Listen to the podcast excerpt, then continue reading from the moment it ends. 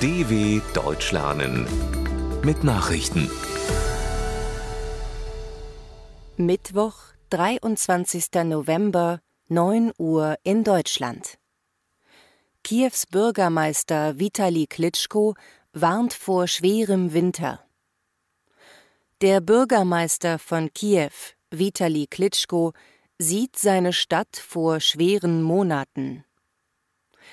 Das ist der schlimmste Winter seit dem Zweiten Weltkrieg, sagte er der Bild-Zeitung. Man müsse auf das schlimmste Szenario von flächendeckenden Stromausfällen bei tiefen Temperaturen vorbereitet sein. Klitschko warf dem russischen Staatschef Wladimir Putin vor, durch Angriffe auf die zivile Infrastruktur die Ukrainer zur Flucht aus Kiew treiben zu wollen. Er bat Deutschland, neben Waffen zur Verteidigung dringend auch Generatoren, Schutzkleidung und humanitäre Güter zu schicken. Ukraine richtet landesweit tausende Notfallzentren ein. Die Ukraine stellt im ganzen Land Notzentren zur Versorgung der Bevölkerung auf. Präsident Volodymyr Zelensky bezeichnete die Versorgungsstationen, in denen Strom, Wärme, Wasser, Internet, Telefon und Medizin kostenfrei zur Verfügung stehen als Unbesiegbarkeitszentren.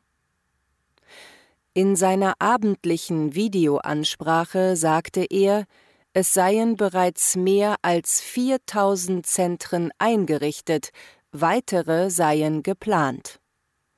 Die lokalen Behörden sollten darüber informieren, wo man im Falle eines längeren Stromausfalls Unterstützung finden kann.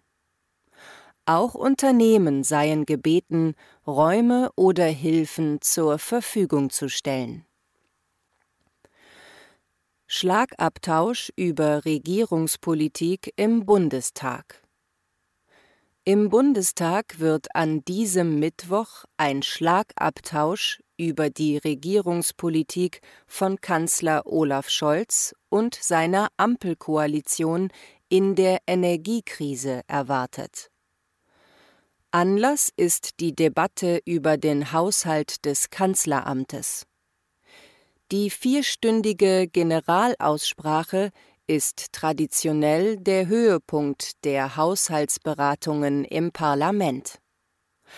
Dabei werden Scholz, SPD, und Oppositionsführer Friedrich Merz, CDU, das Wort ergreifen. Im Fokus dürften die Bemühungen der Ampel stehen, die hohen Energiepreise für die Bürger abzufedern, aber auch etwa der am Dienstag verkündete Kompromiss zum Bürgergeld. Bolsonaro ficht Wahlergebnis an.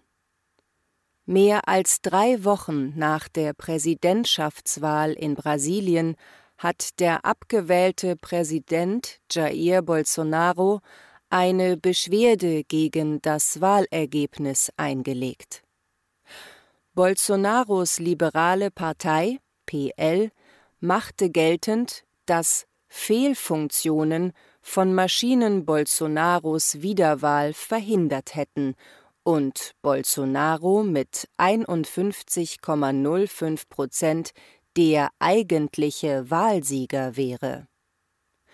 Laut dem offiziellen Ergebnis war er in der Stichwahl nur auf 49,1 Prozent gekommen. Der linksgerichtete Politiker Luis Inácio Lula da Silva gewann die Wahl knapp mit 50,9 Prozent. Oberstes US-Gericht Trump muss Steuerunterlagen an Kongress geben. Der ehemalige US-Präsident Donald Trump ist mit dem Versuch gescheitert, dem Kongress seine Steuerunterlagen, der Jahre 2015 bis 2020 vorzuenthalten. Das oberste Gericht der USA, der Supreme Court, urteilte, der 76-jährige Republikaner müsse dem für Steuerpolitik zuständigen Ausschuss des Parlaments die entsprechenden Dokumente aushändigen. Trump hatte sich als einziger Präsident seit Richard Nixon geweigert, seine Steuererklärung öffentlich zu machen. Kritiker vermuten, der Immobilienunternehmer habe etwas zu verbergen. Zeitungsberichten zufolge hat Trump jahrelang keine oder nur sehr wenig Steuern gezahlt. Viele Tote bei zwei Busunglücken in Nigeria. Bei einem Busunglück im Nordosten Nigerias sind mindestens 37 Menschen ums Leben gekommen.